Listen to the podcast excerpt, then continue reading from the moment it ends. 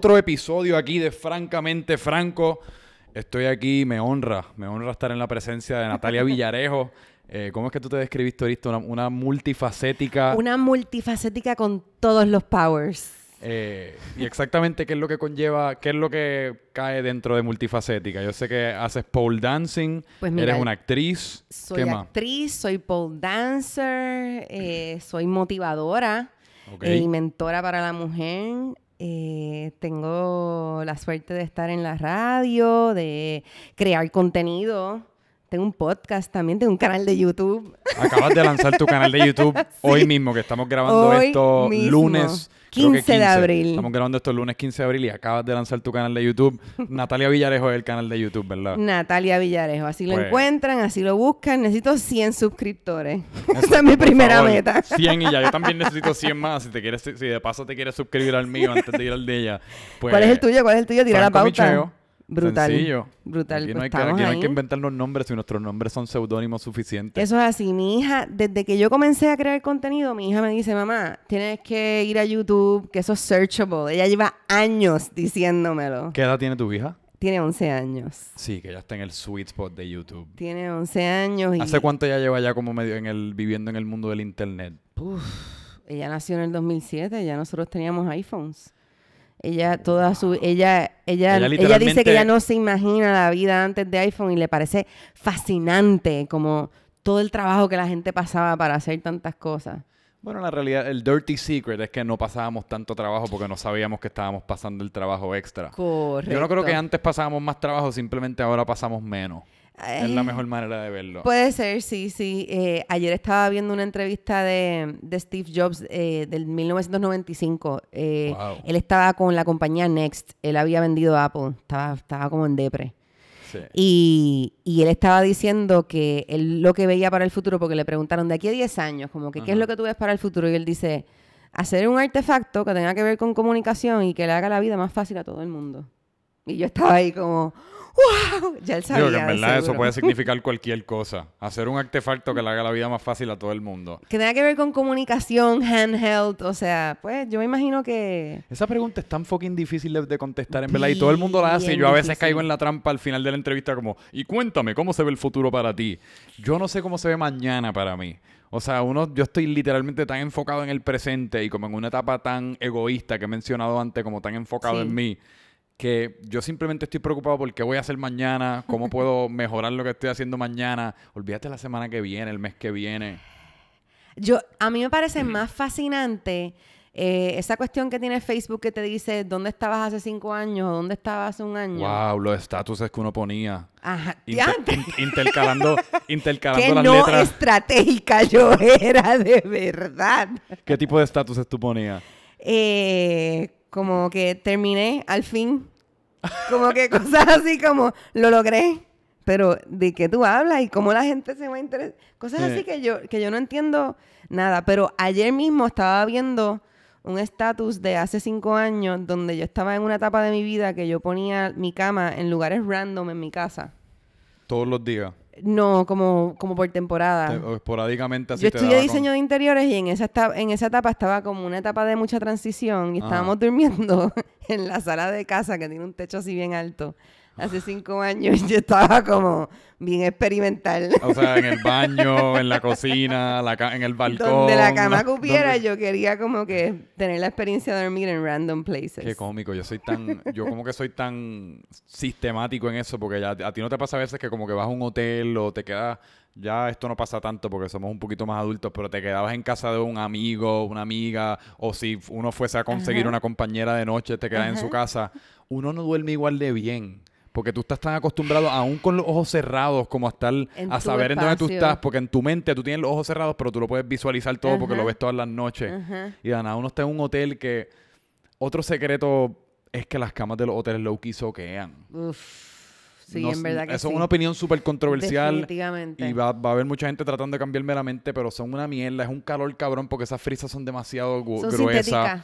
Son sintéticas. Entonces Sí. las camas tienden a ser un poquito muy duras. Sí. En verdad no. Son como para otra época de la vida. Exacto. Yo estaba como en esa época donde quería como que crearme la misión de que Mm. dormí tal vez en otro lugar.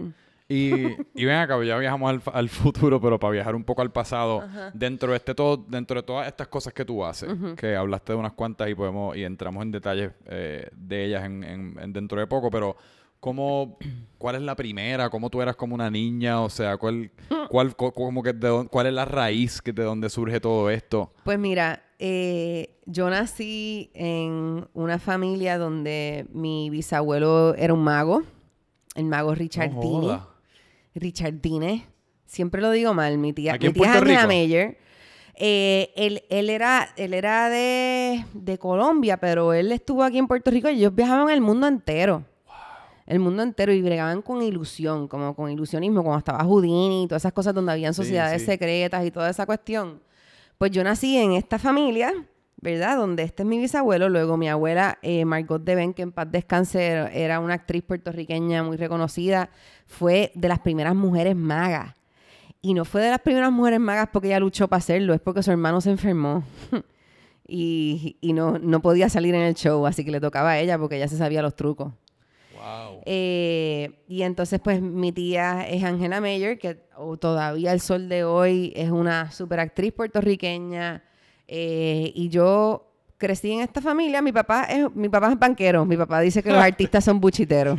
¿Entiendes? Mi papá era Había- como... Ya decía yo, ¿dónde está el balance aquí? O sea, magos, magas, actrices. Había, necesitábamos exacto un jean. su manera rebelde. Él, él empezó por, por jugar pelota y después él no quería nunca nada que ver con la gente de, de teatro. Qué interesante. De hecho, mi hija los otros días tuvo su debut Spring Musical de la escuela y sus abuelos no fueron el día como que ella debutó así de... Y ella ahí como, mamá. Y yo, eso es así, Nani, en esta familia. ¿Pero surge de algo ese odio que él tiene por el teatro? o- Creo que, creo que el ver, el ver que la familia, él es una persona bien de sistema eh, y bien con una mente ejecutiva donde tiene que estar todo fríamente calculado. Y creo que el ver el struggle de lo que es la vida creativa es algo que para él es un turn off. Sí, porque la vida creativa es, es casi como lo opuesto a una vida sistemática. Porque una vida sistemática es una vida relativamente repetitiva. Sí. En el cual tú te levantas y pues tú sabes lo que vas a hacer. Tu día de trabajo por lo general se ven igual. Pero en el mundo creativo, que es como con lo más que yo estrogoleo dentro de este mundo, porque una vez una idea culmina, en, en tu caso imagino que en el teatro, esa última función o lo que fuese, uno está empezando desde cero de nuevo. De nuevo. Como que no hay ningún sistema para tú crear la próxima obra. Tiene No. que, pues, por obra y, y magia del Señor, casi como surgirte una idea nueva. Claro, y como no nada más tiene que ver con una autogestión de una No, sola persona, tiene que haber como también mucha fe, yo creo que envuelta en el proceso. Y también mucha, o sea, mi tía lleva más de 50 años, bueno, cuando yo cumplí 15 años, ella cumplió 50 años en el teatro. So, e- ella lleva más de 60 años eh, Wow. creando y ella, ella también produce. Y yo creo que yo vengo con esa vena artística, pero también con la vena de, ok, ¿qué vamos a hacer? ¿Qué es lo próximo? Yo siempre pues he sido mi mejor amigo Ricardo que está aquí. Cuando yo le hablo de como mis struggles de, ay, no sé qué es lo próximo que voy a hacer, esto y lo otro, bla, bla, bla, estoy haciendo muchas cosas. Y él me dice, Natalia, tú siempre has sido así, desde que Sí. estamos en high school, este, ha sido así. Así que yo vengo de esta familia Así donde... que, ¿tú crees que entonces tú, en tu mejor hábito es casi como un hábito de, como de caos, como le llaman, ¿no? Y no caos de una manera negativa, pero sino caos, muchas cosas pasando. Porque hay Sí. gente que, hay gente que eternamente, como tú dices, está tratando de salir de ese caos, pero lo que no se dan cuenta es que el caos es su zona de confort, el caos es donde mejor operan. A mí me gusta mucho tener, y siempre lo menciono, muchos huevos, muchas canastas y muchas distintas posibilidades que están pasando. Durante el tiempo de María, yo fui como, yo hice como, como planes por, por, por nada, que terminó María. Ya yo tenía planes de un montón de distintas cosas que hacer porque me desesperaba bastante el no tener un lugar a donde ir, una clase para dar, una cita que llegar, eh, algo que montar, algo que ensayar y, y sí, a mí me gusta, me gusta que esté pasando muchas cosas, muchas cosas, muchas cosas, porque no todo lo que está pasando se va a dar y se va a dar Es bien. Eso es verdad. Y entonces yo estoy consciente de eso. Me tiene que gustar. Esa es, esa es, el- esa es la regla más importante. Si no me gusta, puede tener muchos perks y muchos chavos envueltos y muchos ah, villas y castillas, pero si no me gusta, No no, no, va a estar en mi vida. Pero y, tú si siempre, y tú siempre has sido mm. así como que no, o sea, que, que has tenido un compromiso como hacer lo que haces o has tenido momentos en tu vida en el cual, ah, pues déjame trabajar este, en, en este banco en lo que pues descifro qué es lo que estoy haciendo. Sí, sí, yo, yo, yo no siempre he sido como yo soy en esta etapa de mi vida. Yo me casé bien jovencita a los 21 años. ¡Wow!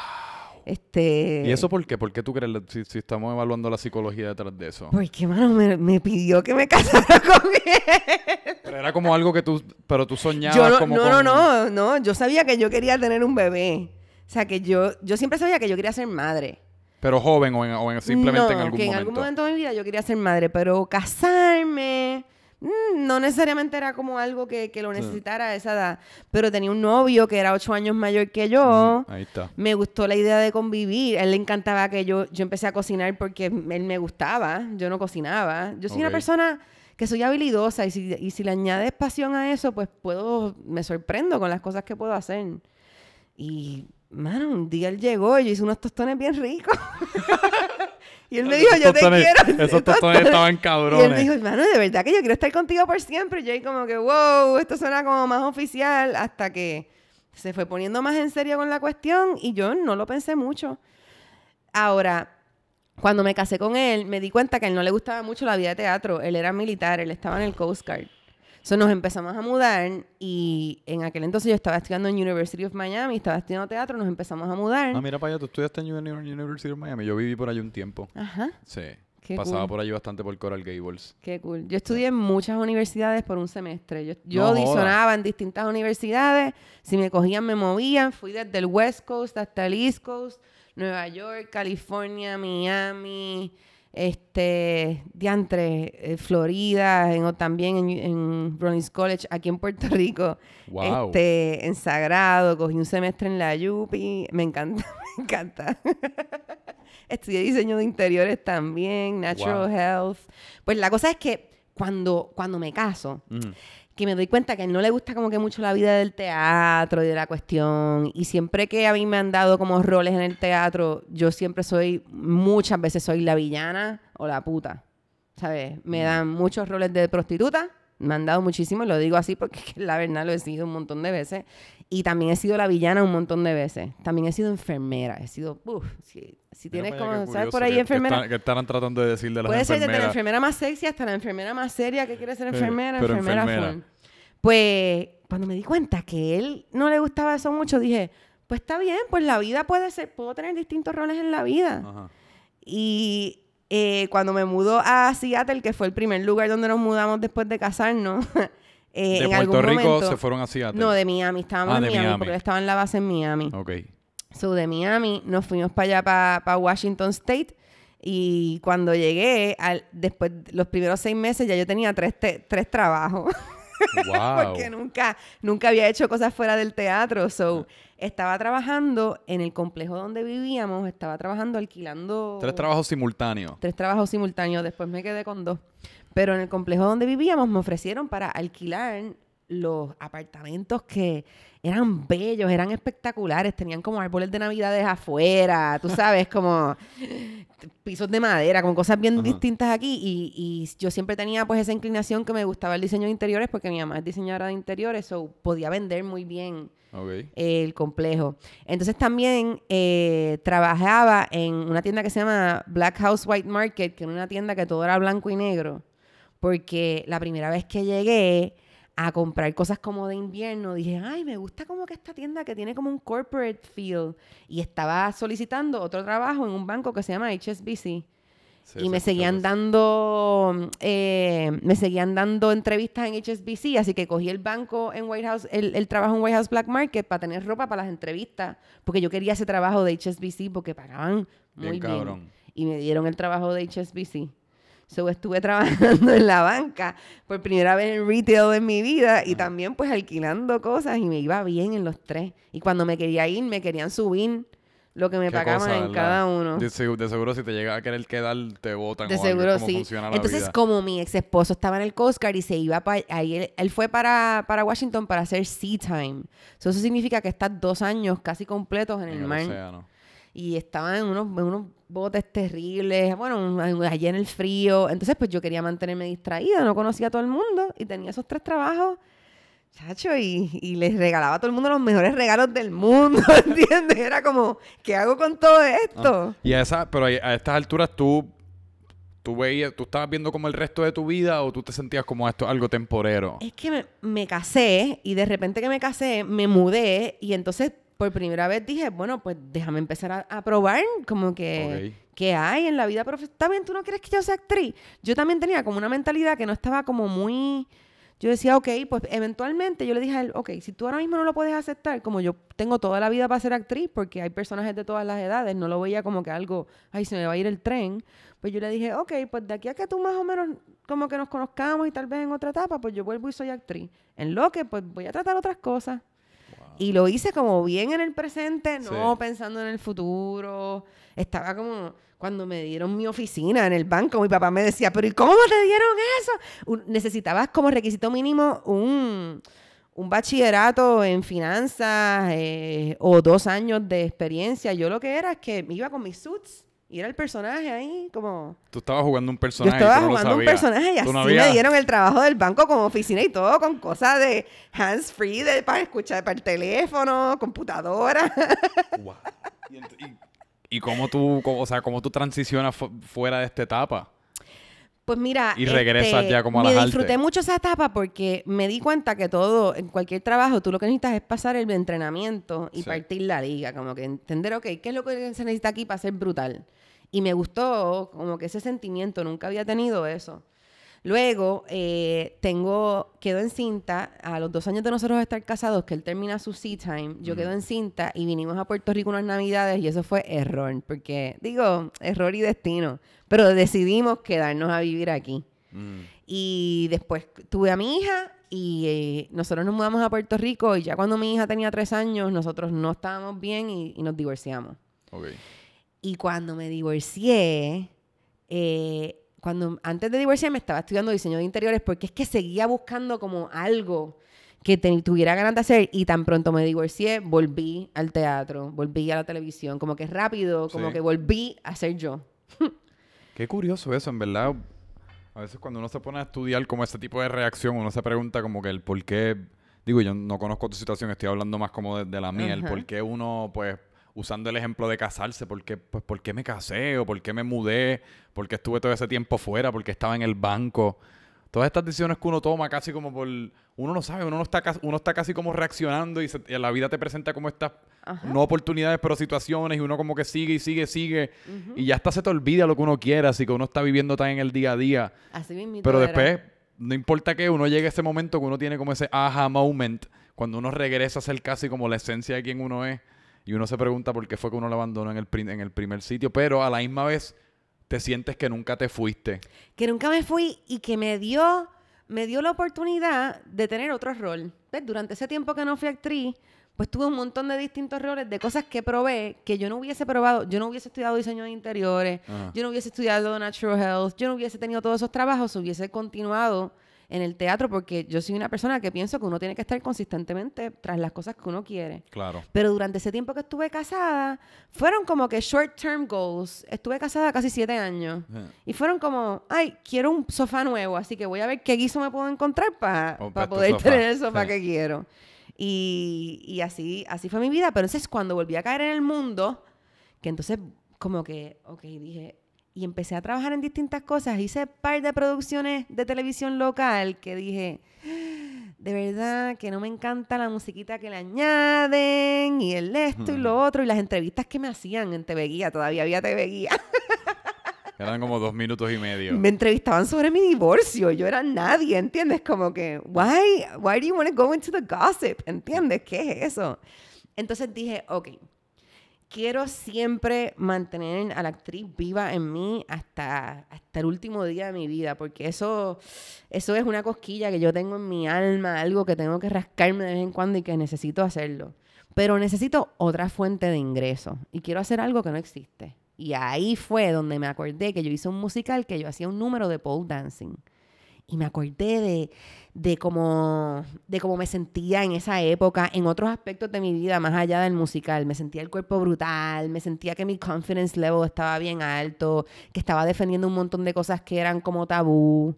Ok. Y dije, mano, fue una locura, pero em, me puse a buscar en internet cuando todavía en YouTube lo que había eran tres videos de pole dancing en aquel entonces, hace más de 10 años.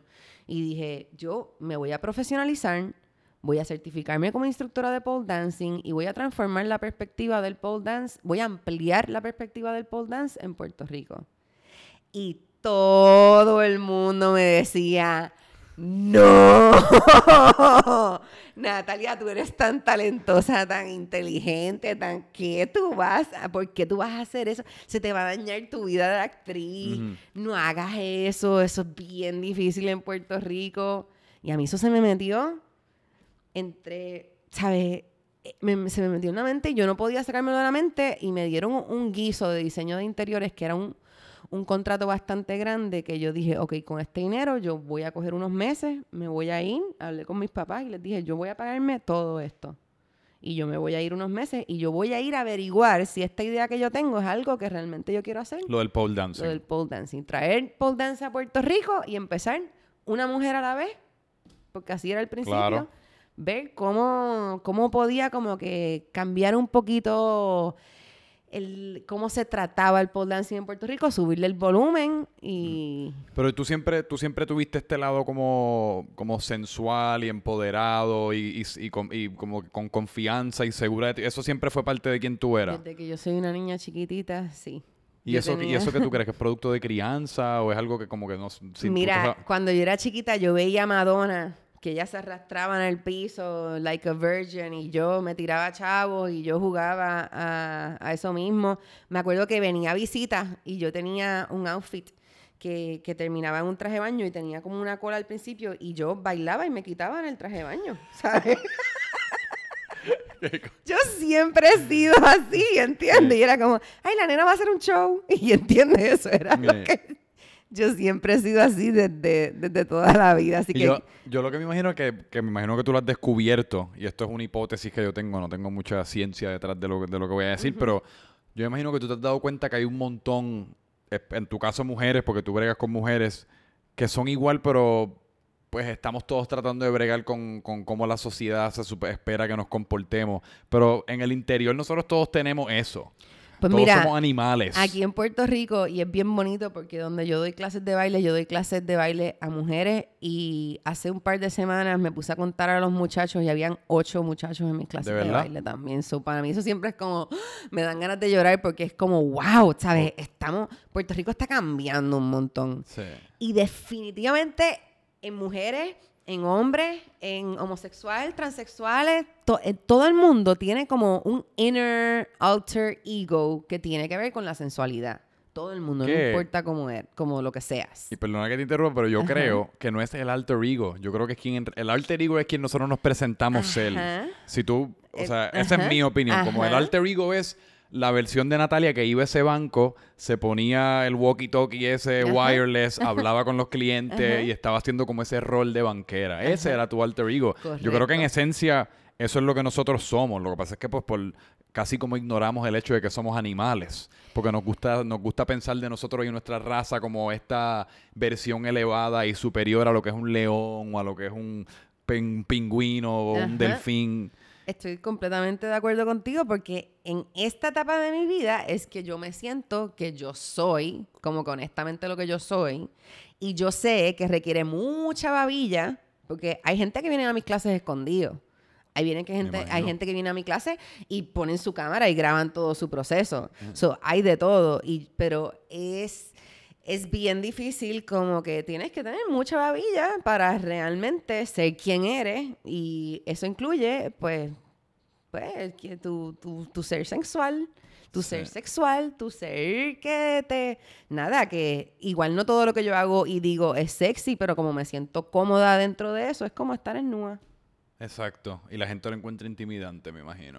Chacho, yo hace par de semanas estuve en una convención de fotógrafos donde mi trabajo, yo digo, Dios mío, universo, gracias por este trabajo. Mi trabajo era hacer un número de burlesque Alfred, porque era para un boudoir, era un concepto de, una convención de fotógrafos, habían cientos de fotógrafos y videógrafos, y yo tenía que llegar al stage y hacer un burlesque y quedarme con un G-string y con poquita ropa, y todas, todas mis amigas como, loca, ¿cómo tú puedes hacer eso? Tú estás en el gimnasio, esto y lo otro, y yo, nena, no, yo estoy aquí comiendo unas papitas y voy para allá, o sea, eh, yo sí me cuido y yo sí hago ejercicios, pero lo hago por mi bienestar, no lo hago porque me tengo que quitar la ropa frente a cientos de personas. En ese caso que tú dices que te quitaste la ropa y te quedaste en un G-string, tú no estás nerviosa, no está pasando nada por tu mente porque yo llevo aquí 25, ya, 25 minutos ya hablando de que el, el- el- el animal y que nosotros no somos delfines, o sea, como que sí somos delfines y somos seres sexuales y todas estas creencias que yo tengo. Pero no me malinterpretes, yo si me tengo que quitar la ropa al frente de todo el mundo, estoy seguro que voy a estar pensando en, ay, si piensan que lo tengo chiquito, o si, o si los pelos en el pecho, o si estoy muy flaco, o si me veo muy jodido, o sea, no es, para mí personalmente no es el, no es el lugar más cómodo yo creo que pues nace psicológicamente de mi necesidad de tener control sobre toda situación y eso es una situación, eso es un momento bien vulnerable. Tú estás, al quitar la ropa es casi como una forma de control que uno está imponiendo Ajá. sobre el mundo porque tú te levantas y tú decides lo que te vas a poner. Esta es Correcto. la manera que yo me voy a presentar hoy, mi t-shirt, mis shorts, mis tenis. Al tú desnudarte de todo eso, desligarte de toda esa ropa, estás casi como a la me- literalmente desnudo, metafórica, figurativa y literalmente. Y frente a cientos de fotógrafos que están capturando, qué sé yo, si me rasco la nariz. Pero- Sí. pero mira, honestamente, hay una parte de mí, cuando yo proceso este tipo de, de cosas, hay una parte de mí que obviamente que dice, ay, ¿qué tengo que hacer para lucir bien para esto? Pero hay una gran parte de mí y de mi legado y de mi trabajo y de yo estar como atada a mi propósito que sabe que esto es bien terapéutico y positivo para otras personas ver sin mucha perse y sin mucho miedo y relaja. Y en esa actividad yo estaba bien sorprendida porque quien la organiza, y no es con ningún problema con ningún tipo de orientación religiosa, pero quien la organiza es una mujer cristiana. Ujú. Y ella me llamó, ¿entiendes? Para esto. Y yo decía, oh my God. So me imagino que también había mucha gente cristiana en el público. Y antes de que yo hiciera mi presentación, se dijo que si había algún tipo de problema con que si iba a ser contenido boudoir, que se podían ir. Y nadie se fue. Y yo, ay, Dios mío, santo, perdóname. o sea, hay una parte de mí, yo soy una persona que siento que hay una parte de mí que es bien conservadora, pero como yo estoy tan clara que lo que, que parte de lo que yo tengo que hacer con, con mi discurso de mujer, acepta tu cuerpo, mujer, celébrate tal cual, eh, y todas estas cosas que yo digo, pues que yo tengo que poder mostrar esa vulnerabilidad. Claro. Y cuando yo hice eso, que la gente después lo que estaba, me hacían fila para agradecerme, para darme las gracias, venían mujeres con su marido y yo decía, wow, qué cool, porque esto cambia, ¿entiendes? Ya no es como que yo juzgarte como, ay, tú la estás mirando a ella y tú la estás deseando a ella o nada de eso, es como gente más relajada. Y yo pienso que lo más sexy del mundo es estar relax. Si podemos estar relax, entonces hay como que se pueden sentir... Y yo no creo que tanto relax, yo cosas. creo que es más como porque yo, igual que te digo lo que me siento incómodo como físicamente desnudo, pero por otra parte, pues yo siempre he sido una persona que casi como mi manera de combatir mis inseguridades ha sido como pues de usarme a mí mismo como sentido del humor, usarme a mí mismo de ejemplo, así que yo casi como... Yo soy desnudo en cuanto a, a que yo no tengo secretos. Yo grabo otro podcast aquí los domingos con mi amiga Katiana Roca que se llama La Resaca. Ajá. Y en ese podcast yo he literalmente dicho todas mis historias, que si la vez que me cagué encima, Ajá. que si todas mis historias de relaciones sexuales malas, buenas. Y esa es como mi versión de, de como desnudarme frente a un público. Y lo más, no es- la- no, lo más relajante de todo es cuando tú te das cuenta que a la, a la gente no le importa un carajo. A la gente, a la, No a la gente al contrario, la gente lo encuentra refrescante porque yo creo que ven en ti algo que ellos quisieran ser o quisieran hacer o de alguna manera que ellos se quisieran manifestar, pero quizás todavía en, en la etapa que están no han tenido la valentía para hacerlo. Y eso, yo creo que de ahí es la, esa es la fuente en verdad de la, de la relajación. Y cuando uno descubre que a la gente no le importa un carajo, eso como que te abre una perspectiva, una vida completamente nueva, porque uno puede vivir una vida mucho más libre. Estoy de acuerdo, estoy, estoy de acuerdo contigo. Eh, de todos modos, hay situaciones en las que yo estoy. Por ejemplo, los otros días estaba en una reunión y dentro de la reunión, o sea, era una reunión ejecutiva bastante seria, estaba todo el mundo bien guapo y yo estaba bien guapa y era como, ok, estamos aquí. mm. Y alguien dice, ay, yo escucho tu podcast de Frescas al Aire. Uh. Y yo ahí, que es mi podcast donde yo hablo de sexo de manera abierta y hablamos, ¿sabes?, entre amigas eh, sobre el tema sexual. Entonces, hay, sí hay situaciones donde la mujer conservadora que hay en mí hace como... "Mm", pero entonces ahí pues trato de, de bajarle y le digo, ay, pues qué bueno. Y trato de ver, me he notado que en algunas situaciones, a veces picheo, a veces yo he tenido situaciones donde viene un hombre y me pregunta, ¿a qué tú te dedicas? Y yo no le voy a mencionar lo de pole dancing, never, never, porque ahí como que siento como esa manera de, wow, qué Ningún hombre que te pregunte de esa manera, ¿a qué tú te dedicas? Uno no tiene ni que contestarlo, uno que tienes que virarse y salir corriendo. Mira, mami, ¿a qué tú te dedicas? No, no estoy no, disculpa. Y ahí como que, eh, Exacto, que venga Alguien el, otro día en el supermercado me dijo, tú nada, tú eres nadadora. Peor. Y yo ahí, sí. Sí. Estoy bien dura nadando. En freestyle, 500 metros este, freestyle. que fue es que esa espalda yo la reconozco y yo, de, la natación. Es como cabrón. Dime que me estás ligando el culo o algo, como que vamos, vamos por lo menos, dame la, la, cortesía de ser honesto, porque me estás haciendo la pregunta de si sí, Pero ese tipo de cosas no me pasa tanto con la gente que me sigue o que sigue mi contenido, porque te estaba mencionando ahorita antes de, empezar a grabar que cuando yo pongo una foto de mis nalgas, yo recibo agradecimiento, empoderamiento de la mujer, caballeros que me escriben cosas como que bonitas. Entonces tengo un par de amigas que ponen como una fotito de ellas así del reflejo en el, en el en el espejo y ellas están como que en su sexy pose y me dicen, ¡Ah, Dios mío, me han mandado un montón de barbaridades. Y yo siempre les digo, es que yo creo que el mamotreto que yo escribo abajo, como que de acéptate y celébrate y esto y lo otro, pues tal vez como que, pues no hace que la gente me falte respeto, que yo lo veo como una falta de respeto si yo no lo estoy buscando y si no lo estoy como que incitando. Y y nada, y eso es algo que me tripea mucho también, porque yo soy bien abierta en este momento y en esta etapa de mi vida en mis redes y con lo que pongo. Eh, y siento que hay una buena conversación que surge a raíz de eso. Y, y, como me dice mi hija, mi hija me dice, mamá, tú tienes haters, pero tus haters son silent porque tú todavía no eres suficientemente grande. Así que le digo a ella. es casi como tu relacionista pública. Pero y o sea, ¿cuán, ¿cuán estratégica tú eres a la, a la hora de escoger los temas dentro del ámbito sexual que vas a escoger para el podcast y eso? ¿O simplemente te basas en experiencia? ¿O ya más o menos has desarrollado una lista de ciertos temas a los cuales la gente responde? Pues mira, como yo voy estoy haciendo este podcast con una podcastera de la vida, pues... Es Bicha Cool, ¿verdad? Ella es Bicha Cool. Ella tiene un podcast que se llama Bicha Cool Daily. Fue el primer podcast daily de Puerto Rico. Entonces, ella me hizo el approach de hacer este podcast que es el primer podcast premium que hay en Puerto Rico, que es Frescas al Aire. Y y yo le dije a ella, bueno, pues dale, pues vamos a hacer esto. Me, yo siempre, a mí me gusta educarme un poquitito antes de empezar a hacer cosas, así que hice un research de ver cómo se hace. Y honestamente ha sido de una manera bien orgánica. Los primeros temas los escogimos porque nos hacían sentido.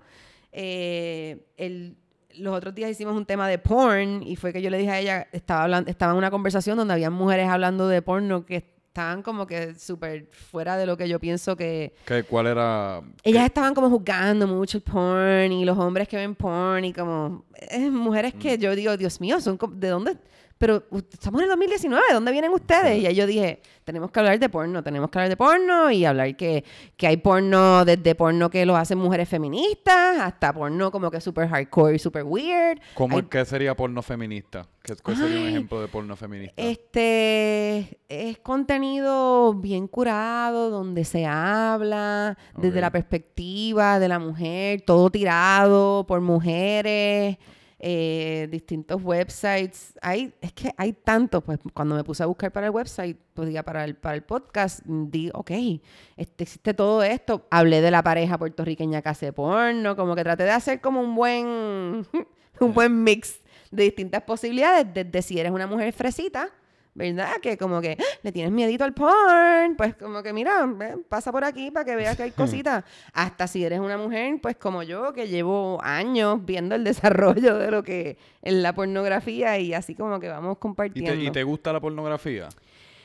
Eh, Porque yo tengo una relación complicada con la pornografía. Que estoy en una etapa de la vida donde honestamente... Mm, es lo que yo estaba hablando un poquito en el podcast es que en la pornografía hay páginas de porno que son como Walmart. ¿entiendes? Que Es como Pornhub y que es Pornhub, Xvideos, todas estas grandes, grandes páginas, pues que siento que están todo el tiempo como que en lo mismo y aunque son distintos temas y distintas cosas, estoy como aburrida, honestamente. Pero, pero entonces me pongo, me pongo a profundizar. A mí me gusta mucho el mundo sexual, así que yo encuentro pornográfico muchas cosas que tal vez gente no encuentra en pornográfica, como el desarrollo de, de- de los artefactos sexuales, de la ciencia, dentro de la sexualidad. Pero cuando tú Y dices que lo encuentras pornográfico, es que le, le sacas cierto placer. le saco, le, sa- le saco placer y, y me, y me Pero a y leer, como leer la historia de, por ejemplo, el dildo. Tú- si uno fuese a leer de la historia del dildo, es Eh, algo. No, pero si sé que salió algo nuevo y Ah, entonces lo veo y veo como que reviews y veo todas estas cuestiones, pues como que si- siento que hay tanto en el mundo hoy en día que uno puede como que profundizar. Sí. Que eso es lo que me gusta, pero ya para mí, como contenido pornográfico, no es tan fácil como ir a una página de porno Sí. y ya. Sino es como más bien la paja mental del desarrollo, de... Es casi como ver el trailer, el trailer de una película cabrona. algo Pero- así. yo tengo una relación bien complicada con la pornografía porque yo siento que mientras mi consumo de pornografía sube, porque yo soy como por etapas, yo puedo estar par de meses sin ver pornografía y después te- puedo estar par de meses que no la necesito, pero dependo de la pornografía, como de la facilidad Claro, que te provee la pornografía claro, a la hora de masturbar. Exacto, es como, ah, pues nada, tú sabes que pones un website y en cuestión de cinco segundos ya vas a tener una erección, no tienes que pasar por el proceso como de, de pensarlo mucho, ni tardarte tanto, ni nada. Pero aún aún habiendo dicho eso, yo siento que mientras mi consumo de pornografía sube, como que significa que mentalmente como que no estoy en tan buen espacio. No sé por qué, porque es casi como... Estás buscando como Bueno, ese cheap, es que, es ese que- cheap es que- thrill. es que, ajá, es que es- es- si estás repetitivamente como que ahí, la energía que estás generando a, a- a través de eso, pues no, no se va a sentir muy bien. Es como comer mucha comida chatarra, ¿entiendes? por eso. Este, te puedes comer, puedes ir un día a McDonald's y no tener perse y no darle como que, ay Dios mío, he hecho todo este revolú y whatever. Pero como uno mantiene un balance, ¿entiendes? Sí. Con, con eso. Eh, pero nada, eso también tiene que ver con más o menos como el- también ese tipo de decisiones, si las tomas así, pues también se van a ver reflejadas en otro tipo de decisiones que tal vez estás tomando Ujú. alrededor de eso y es como un No es que también si uno, puede caer, uno puede caer en un hábito en el cual la pornografía se convierte, no necesariamente, digo que sí, para personas se puede convertir en una adicción, que de hecho el actor Terry Crews yo creo que tiene una adicción a pornografía, eh, pero que ya es casi como, uno no se está casi como ni disfrutando el proceso del placer, pues es como casi, ah, déjame poner este videito y ya, es casi como déjame salir de esto. Ajá, ajá. Versus que Qué quizá- triste. Ay, ¿te acuerdas cuando antes era como... Sí. Los otros días estaba viendo un, un, un programa que estaba hablando del desarrollo de la pornografía y antes de los 70 tú tenías que ir al cine sketchy de Claro. porno, ¿sabes? Y esperar Juan. que nadie te viera allí. Eh. Luego cuando salió, cuando salieron los VCRs y los tapes, pues entonces ya ahí la industria de la porno cambió. Luego cuando vinieron los las tiendas de alquilar películas, había Mm. pues el adult section. Y, y era como un thrill, section, sí. ¿entiendes? Como, oh, la película que tenías como si te cansabas de ella. No, yo, me- yo, mano, yo nunca me voy a olvidar que suena, suena bien extraño ahora que lo digo, pero en, en unos momentos casi como la fuente de mi pornografía eran como estas películas que daban en HBO como a las once y media. claro, real verdad sex. Eso era uno, pero habían hasta otras que tenían ya, era casi como una película con una trama, personajes Ajá, y eso. ajá. Y en verdad, yo creo que ni mostraban los genitales. Era como una cosa bastante... Pero tú sabías lo que estaba Sí. pasando. Digo, en ese momento uno no ha visto más nada. Como que yo una vez de chiquito escribí tetas.com y eso fue casi como mi, mi, mi des- descubrimiento de- Wow. de, de la pornografía cibernética. Pero aún así, y era como entre todos los panes, era como, mira, vio a las 11 y 20 esta, esta película de esta pareja que se va, que se lleva una vacación en, en- en el oeste.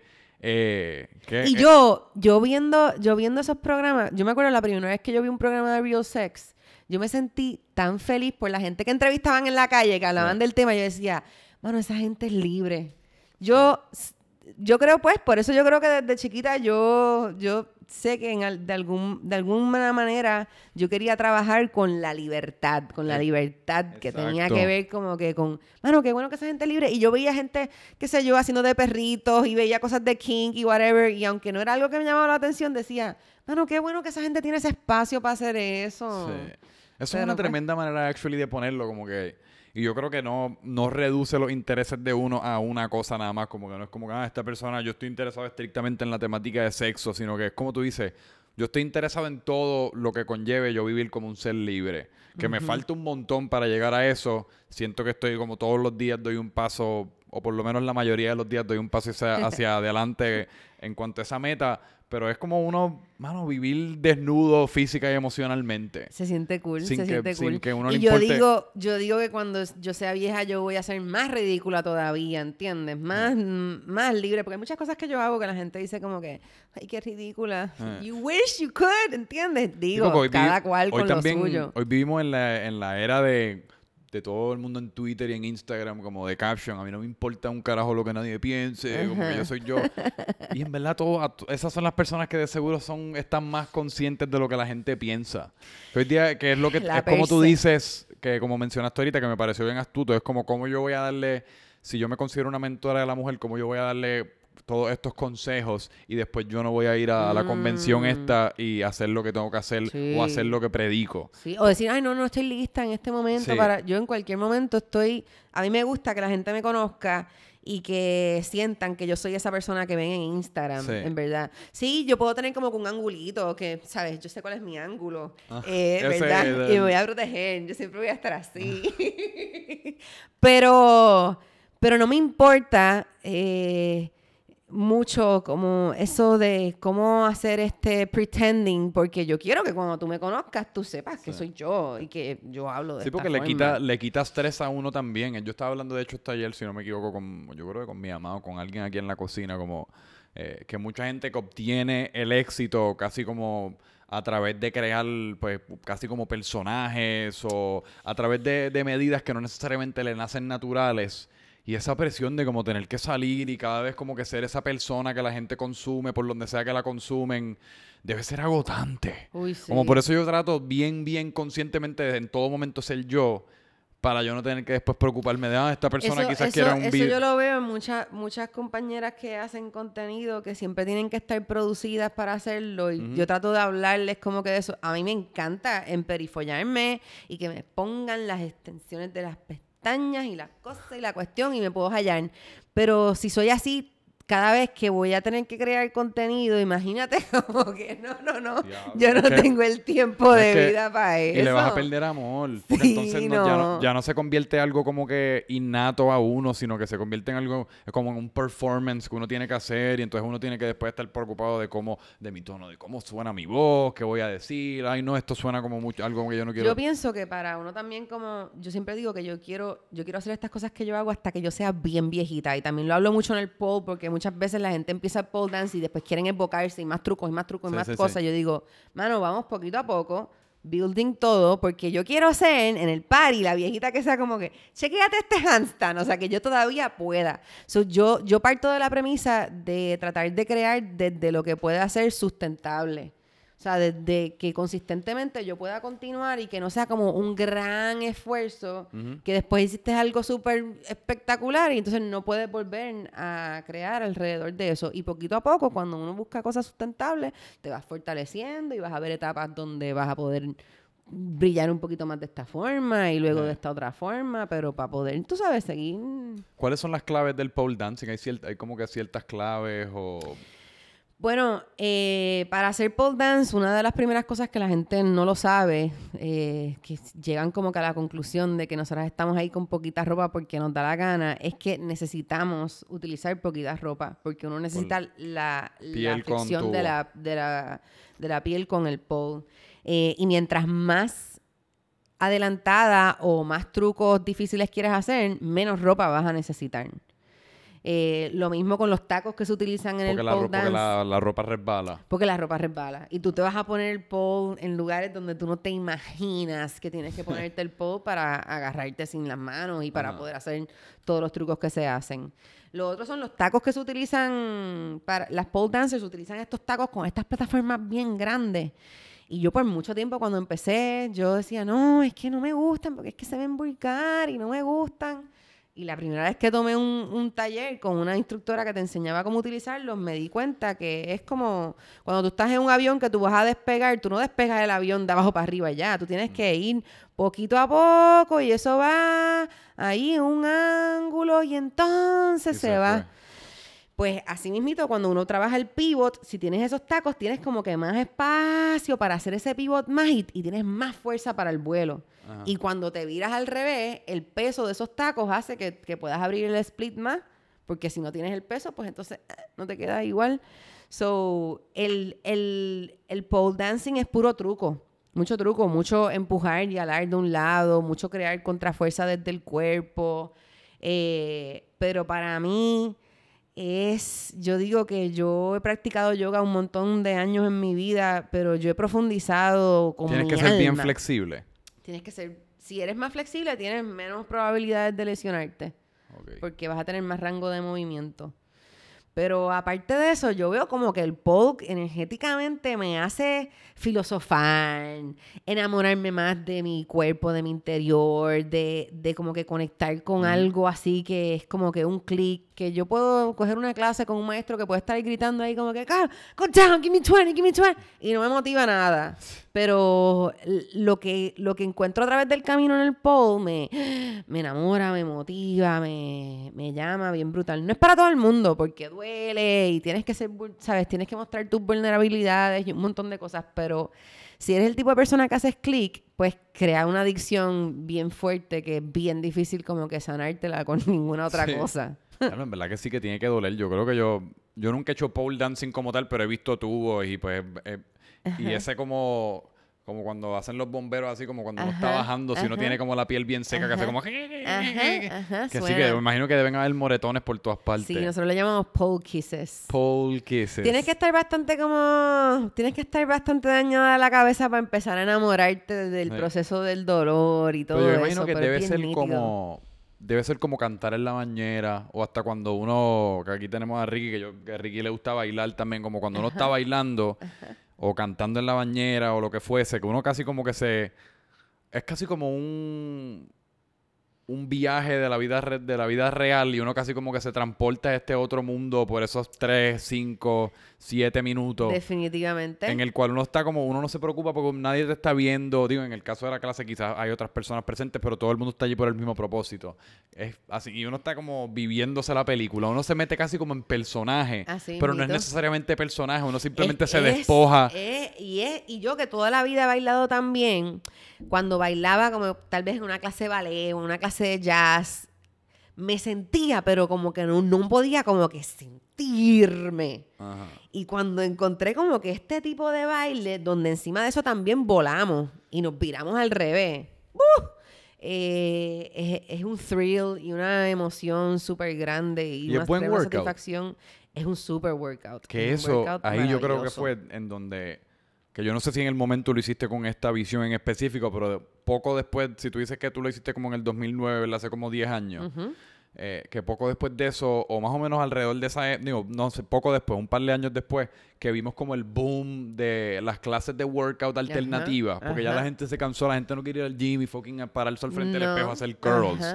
La gente, por eso es que yo, a mí me gustó un montón el show Shark Tank, no sé si te gusta. ajá, me encanta. y a cada rato uno ve que sí, ah, esto es una clase de workout, pero con una tabla de surfing, ah, esto es una clase de workout, pero con palos de golf, y está la gente como todo el mundo buscando Otra manera de moverse. Exacto, otra manera de moverse, una manera más divertida. Lo hemos visto también aquí en Puerto Rico, que si gyms de boxeo, que si pole dancing, que si clases de baile, que...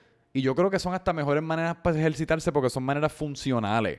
Uno está poniendo el cuerpo en situaciones casi como innaturales, pero naturales a la misma vez. Porque muchas veces los ejercicios que uno hace en el gym son bien no funcionales, son como que bien Y- estéticos. Y yo de toda la vida siempre he sido una persona hiperactiva, so necesito como que ese release de dopamina y me Ajá. gustan los ejercicios, pero siempre, bueno, y Ricky y yo siempre hemos sido amigos de ejercicio. Nosotros hemos hecho desde P90X hasta hemos miles de...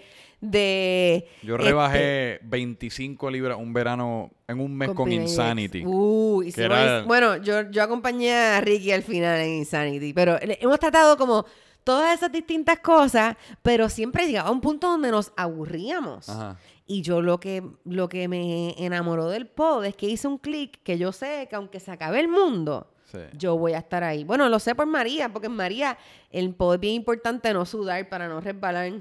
Y nos juntábamos el dos o tres pod dancers, todas sudadas a hacer nada.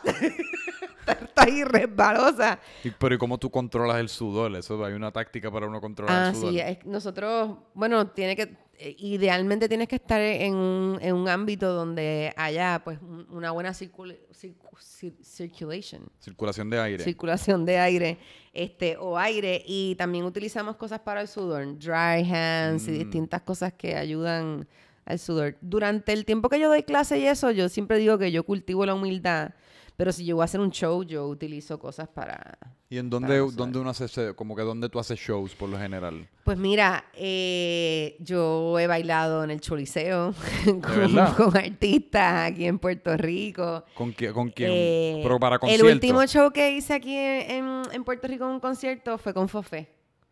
Fofé. Con Fofé, que quién él es él un cantante de sí, rock sí, sí. de la escena independiente. Eh, Pero eso ya más como, eso es y- como baile. eso Y también ha habido reggaetoneros, ¿entiendes? Pero que- haces pole dancing o eso ya más como pole baile. dancing, pole dancing con el pole. Ah. También yo he hecho aquí en Puerto Rico el Circo Fest. Eh, me he presentado, una vez me presenté en Bellas Artes en un show que era como que tipo Cirque du Soleil. Ajá.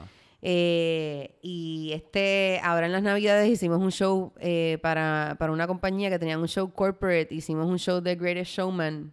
Ajá, y sí. uno, de los, uno de los números los monté, el de Spotlights, whatever, lo monté en, en el poll. So, yo, yo, pon- yo pongo el poll mucho en muchas de las propuestas de las cosas que yo haga. Sí, mu- y bueno, siempre que lo he puesto el poll es porque me lo han pedido. Y eso ya me imagino que ya en ese tipo de presentación ya tiene un, un elemento mucho más teátrico. Que ya hay como, o sea, no sé si trucos, cuáles son la terminología Se correcta, usa- pero es se más hacen como. trucos y se hace Es más como para que- impresionar un público, ¿no? Correcto, correcto. No es tanto, o sea, no, no vas a verlo como que tipo striptease, es más como alrededor de un concepto y de un personaje. Y es pues por eso es que yo digo muchas veces que mi trabajo también es como transformar perspectivas, porque es eso de, ¿what? ¿Vas a hacer? Y la gente ve el tubo y rápido se imaginan como, ¡wow! Entonces cuando lo ven me dicen como, ay, eso es bien, bien, bien diferente a lo que me imaginaba que podía ser. Eh, y bien difícil, de seguro. Por eso es que nos encanta el Cirque du Soleil, que tú lo mencionaste, y nos Uf. encanta todo este tipo de cosas, porque es como... Son cosas que no, con las cuales no interactuamos nunca en el día a día. Así que cuando uno tiene la oportunidad... Y, por ej- y un concierto, todos hemos ido a un concierto. Claro. Un concierto, pues sí, Bad Bunny estuvo brutal, o Wisin y Yandel estuvo brutal, pero no, es, no, no se sale tanto de la, del realm de las posibilidades que hemos visto. Más o menos, por más brutal que quede, nos podemos imaginar cómo va a ser la noche y la experiencia. Ajá, ajá. Pero este tipo de cosas como el Cirque du Soleil, el pole dancing, casi co- rompe con, con, con la Sí. rutina de uno, rompe con lo que uno ha visto, rompe con las experiencias que uno ha tenido. Yo creo que a eso es lo que uno responde cuando uno piensa, diablo, qué fucking cool, como que qué buena experiencia. Y, y- y dentro de, de- de ser actriz, ¿verdad? Que he tenido la oportunidad de tener públicos de distintas formas. Cuando, cuando le añadí el pole dance a mi, a mi, ¿verdad? A mis distintos talentos o habilidades y Ajá. siento lo que crea en el público del verlo de esa manera, pues es algo que, que me enamora y que me encanta y que si me llaman para algún lugar tiene que tener unos requisitos, porque si es algo que se puede confundir con lo que es el mundo de stripper, pues todavía yo personalmente no estoy ahí como para querer, yo quiero subirle el volumen a lo otro para entonces ver las posibilidades de stripper. ¿Tú quieres stripper style o exótico, lo que sea? Mira, podemos una clase o un taller que sea con ese tema, pero todavía para el público, pues como mi trabajo aquí es como transformar perspectivas, pues me gusta romper un poquito lo que ¿No la te gente gusta se alimentar el que- estereotipo? Sí, todavía no. ¿Y tienes algo que prefieres hacer? Porque mencionaste también lo de actuación y eso, te, ¿o te gusta el, el hecho de que tienes, como, como tú dices, muchos huevos en muchas canastas? Mi favorito es la actuación porque siento que es como lo que lo que me ha ayudado a poder hacer todas las otras cosas que yo hago. Es el trampolín. Pero definitivamente también pienso que para mi ego y para mi alma es súper bueno todo- todos los otros trabajos que hago. Porque uno no siempre tiene que estar feeding the, egg- the ego, como verdad, como lo que pasa en el mundo de- de- del teatro y del cine y todo eso. Eh, digo, me imagino que igual el, el trabajo de pole dance para muchas personas es eso, pero para mí es más una vulnerabilidad y el pasar el trabajo porque hay, la mayoría de las personas me van a juzgar por lo que hago Ajá. y van a rápido a llegar a unas conclusiones como controversiales. Es la manera en la que, pues, eh, naturalmente la gente reacciona aquí. Y a mí me ¿Todavía? gusta.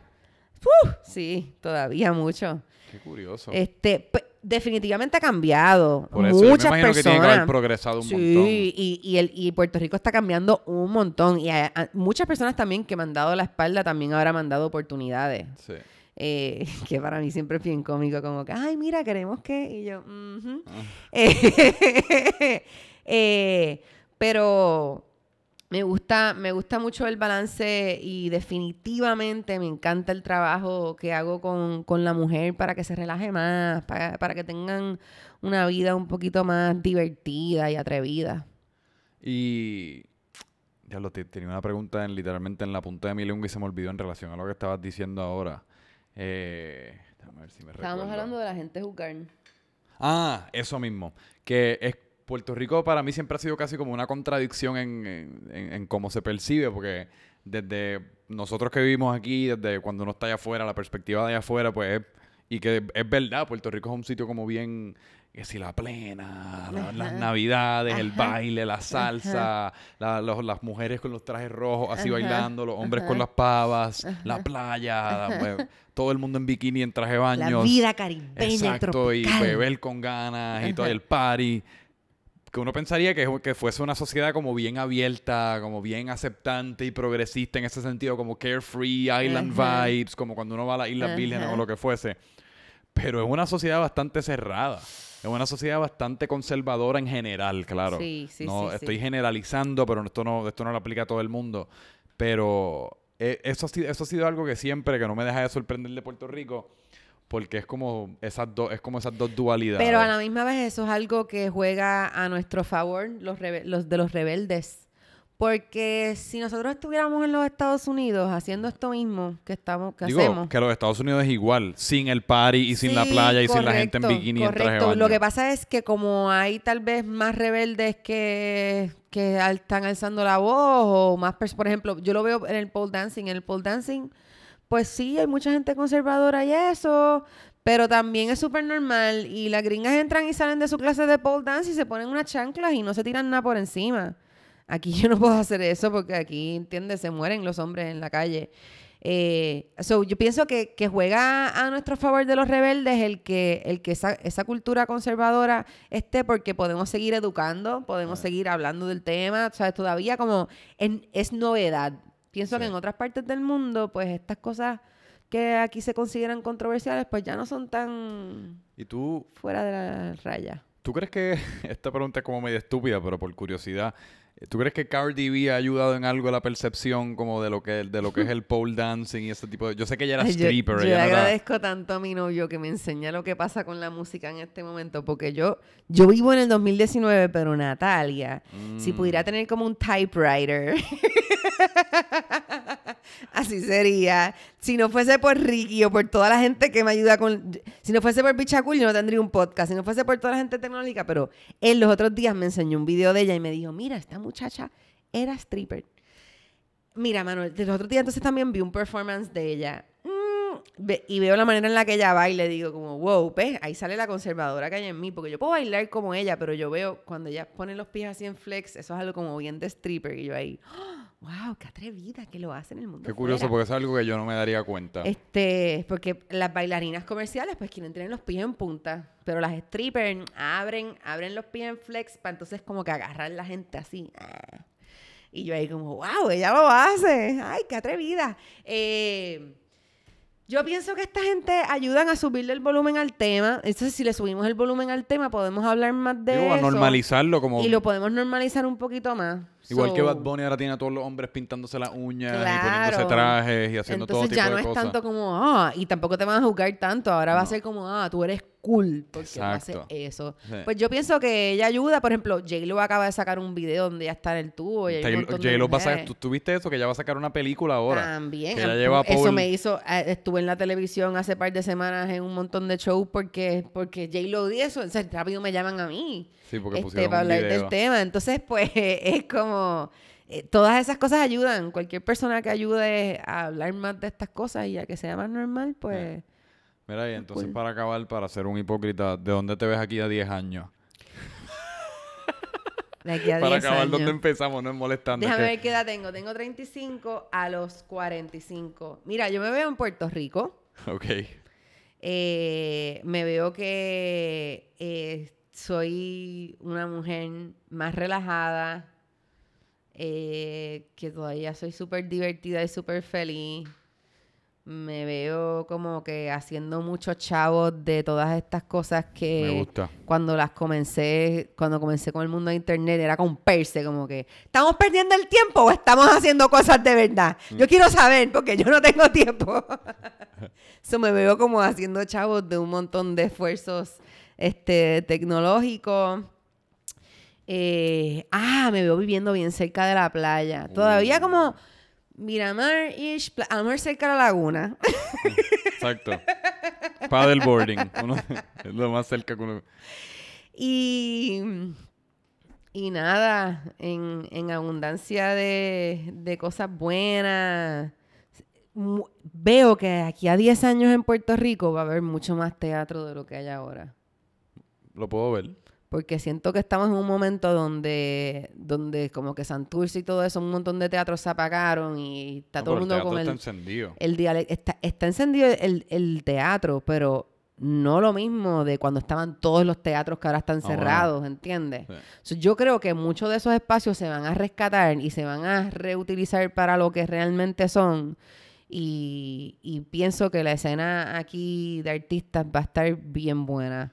Especialmente con las redes, porque es, es curioso cómo funciona aquí. Allá usualmente surge una, una persona que se pega a través de las redes haciendo lo que está haciendo y pues casi como la transición es como, ah, pues déjame darte un show en la televisión o vas a salir en una película. Aquí yo me he dado cuenta que la transición, por lo menos inicial, es, ah, pues vamos para el teatro. Ajá, ajá. Que es curioso cómo funciona eso aquí. y- Es curioso. Y, y veo que hay, hay público, porque yo mismo, aquí mismo vamos bastante a teatro breve, nos pasamos allí metidos y eh, especialmente en lo que es el ámbito como de la comedia y ese tipo de cosas, está bien, está bien pegado. Bien brutal. Y nada, yo eso, gozando aquí. A mí me gusta mucho, mucho, mucho Puerto Rico y, y me gusta hacer cosas así eh, en el mundo y toda la cuestión. Eh, pero yo no me veo, no me veo en ningún, en ningún otro lugar. O sea, si me llaman para hacer una serie de Netflix, me voy para allá, Me. ¿verdad? Un, un semestre. Fantástica. Pero yo, pero yo regreso, ¿entiendes? Sí. Yo regreso, me gusta. y después de María estoy más clara aún que, que me gusta mucho ok. Puerto y, Rico. Pues en dónde la gente te puede conseguir el podcast, Pues todas las clases de pole dancing. Les cuento. Eh, Instagram es mi canal favorito. So, yo estoy en Instagram bien encendida. Arroba N Villarejo, N de Natalia, V-I-L-L-A-R-E-J-O. Por allí hago lives regularmente. Por ahí me pueden ver por la radio. Estoy en Fidelity los martes y los jueves a las ocho y media de la mañana allí con una sección súper nítida. Eh, doy clases en Lee Fitness Clubs aquí en Puerto Rico y también en polebodyfusion.com de manera virtual. Frescasalaire.com para mi podcast. Natalia Villarejo en YouTube. Y. No, verdad que. si se me queda alguna mala mía, Corillo. Digo, no, y en el peor de los casos, como ella dice, métete en su Instagram y ahí vas a poder, eso es como el y portal vas a hacia ver todo, lo que la- está lo otro. pasando en todo su apogeo. Exacto. Gracias el- por, por este Ah, espacio no y la por esta cabrón. conversación súper nítida. Es una pena porque uno siempre aca- acaba y se quedan como tantas cosas sin, sin tocar y profundizar que... Me avisas, vecino, Tendremos que, que repetirlo, le caemos en cualquier otro momento. Sí. Eh, a mí me puede seguir como Franco Micheo en todas partes. Y esto fue otro episodio de Francamente Franco. Gracias por sintonizar a quien sea que esté todavía escuchando. Que estos siempre son los. Yo no sé quién queda ahora mismo. Esta es la etapa que yo no sé si hay alguien por ahí. Pero si tú estás ahí, te lo agradezco como no tienes idea. Eh, y nos vemos la próxima vez. Mucha paz.